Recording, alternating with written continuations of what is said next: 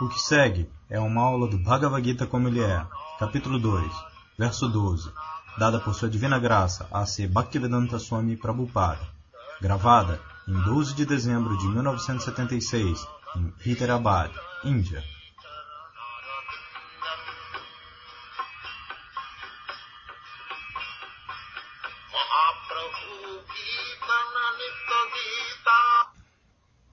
न तु इवाहम जतु नाशम न त्वन्न मे जनादिपहा न चैव न भविष्यमा सर्वे vayam atakparam.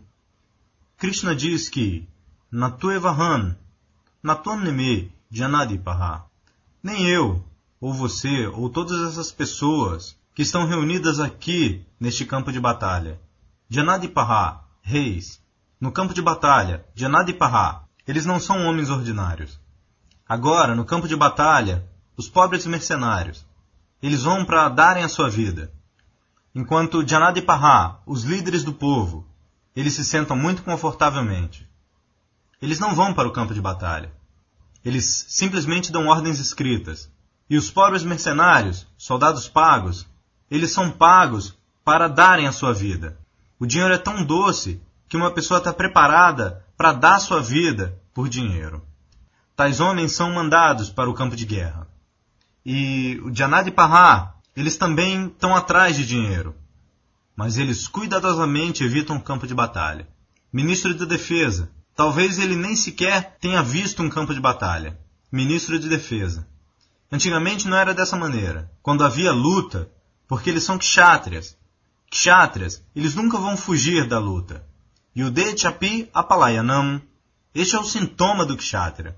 Quando há luta, eles vão vir à frente primeiro.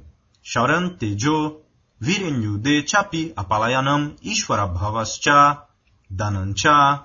Kshatriya significa que eles são muito poderosos, fortes. E quando há luta, um kshatriya, se ele é desafiado por alguém que eu quero lutar com você, ele não vai negar. Sim, que tipo de luta você quer?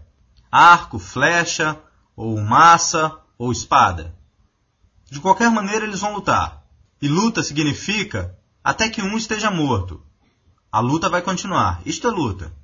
Quando Krishna e Arjuna e Bhima foram para Jarasandha, Jarasandha era um rei muito poderoso. Assim, antes de Maharaj Yudhishthira tornar-se o imperador, este era o sistema que todos os outros reis dentro deste mundo, eles deveriam submeter. Ou submeter ou lutar. Assim, Krishna e Arjuna e Bhima foram para Jarasandha. Ele era muito caridoso com os brahmanas. E estas três pessoas foram lá, vestidas como pobres brahmanas. Assim, na assembleia, eles pediram a Jarasandha: Senhor, nós viemos aqui para pedir a você por luta. Krishna, para salvar os outros soldados. Ele aconselhou que deixe-nos lutar com Jarasandha sozinho. Porque ele deve desnecessariamente trazer tantos soldados e nós também? Por que estes pobres soldados vão dar a sua vida? Melhor ir. Deixe-nos lutar individualmente. Assim, Jarasandha pôde entender. Eles são kshatrias. Eles vieram vestidos de brahmanas para pedir. Por que kshatriya não pode pedir? Assim ele aceitou. Sim. Então ele selecionou Bima para lutar com ele. Ele rejeitou Arjuna e Krishna também. Que vocês não servem para lutar comigo. Assim, houve luta por 28 dias. A luta seguia, de de manhã até o começo da noite. E à noite eles eram amigos. Bima, Arjuna e Krishna eram convidados, e ele os recebeu como convidados.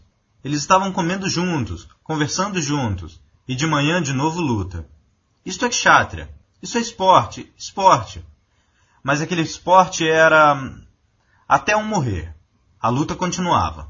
Assim, Yudhe Chapi Apalayanam. Esta é a qualificação do Kshatriya. Assim aqui está dito, Krishna. Krishna é o cocheiro de Arjuna. Assim ele diz, Janadi Paha. Havia muitos reis, diferentes partes do mundo. Eles se juntaram, Janadi Paha, os líderes. Quando há luta, os líderes devem vir à frente. E tão logo os líderes sejam mortos, então isto é vitória. Não por matar os soldados ou o homem comum com bomba atômica. Não.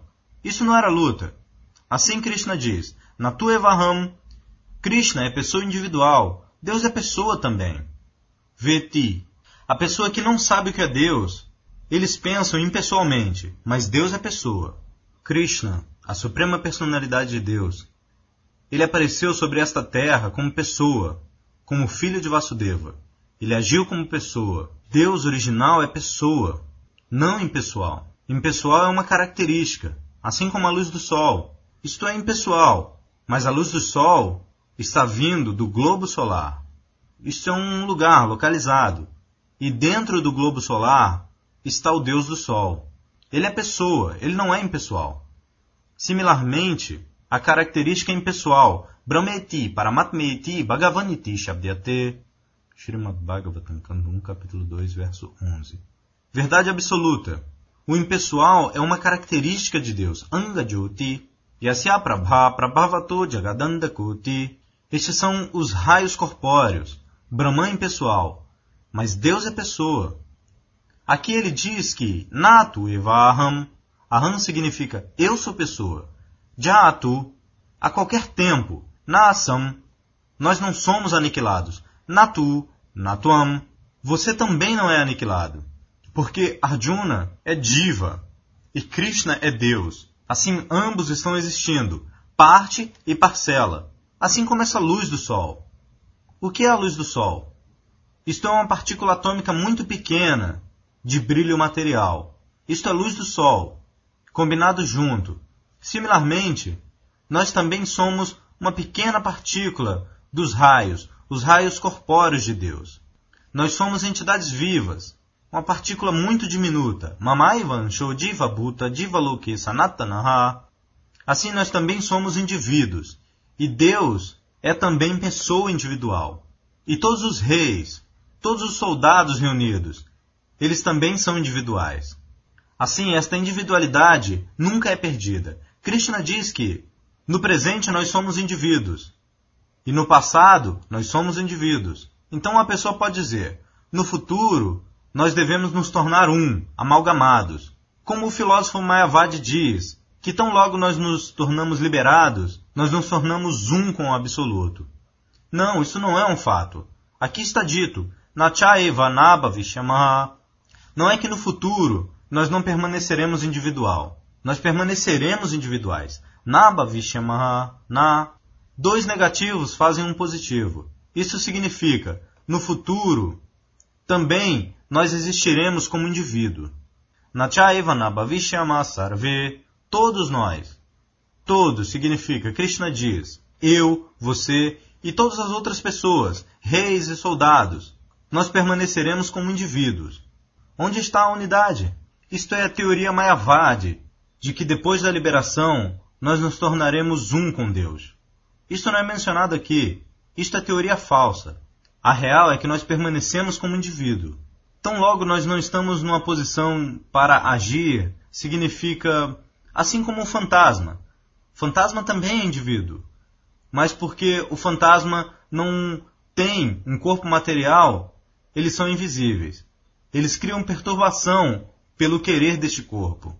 Aqueles que têm a experiência de fantasma em alguma casa, o fantasma está lá, ele é uma alma individual. Mas porque ele não tem esta cobertura material, isto é uma punição para as pessoas mais pecaminosas. Esta é a punição, que ele não obtém este corpo, muito embora ele queira este corpo. Porque para o desfrute nós queremos este corpo. O corpo é a combinação de sentidos, instrumento. Se eu quero tocar você, eu preciso da mão. E através da mão eu sentirei o prazer de tocar você. Assim, o fantasma quer tocar, mas ele não tem o instrumento. Isto é fantasma. Mas existem fantasmas, isso não é ficção. Isto é um fato. Fantasma significa sem este corpo material. Assim, tão logo nós estejamos materialmente contaminados, nós precisamos deste corpo material para o desfrute dos sentidos. E o mundo espiritual, nós obtemos nosso corpo espiritual desenvolvido. Assim, não há questão de tornar-se um fantasma ou individual, isto é, a pessoa está sempre existindo. Este é o significado deste verso. Nachaivanaba Vishama Sarvivayam Ataparam Ataparam. Depois disso, significa, depois que esse corpo termina, a individualidade continua. Simplesmente nós mudamos nosso corpo.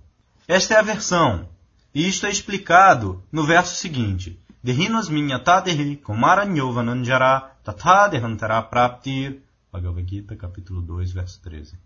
Nós somos sempre individuais, mas nós estamos mudando este corpo, de um tipo de corpo para outro corpo, de acordo com o nosso karma. Karmana Daivanetrena Jantur Deha Upapati. Srimad Bhagavatam, canto 3, capítulo 31, verso 1. Pela examinação superior, nós obtemos um corpo, Karmana. Assim, na hora da morte, é decidido qual o próximo tipo de corpo que você vai obter. Isto é decidido pela autoridade superior. Você não pode ditar que me dê este corpo, ou eu não quero este corpo, eu quero um corpo. Não, isso não está nas suas mãos. Você pode fazer. A você é dada liberdade. Na forma de vida humana, a você é dada liberdade para agir, muito embora exista a direção que faça dessa maneira. Mas se você não quer, você pode agir. Yate chasi tatakuru Bhagavad Gita, capítulo 18, verso 63.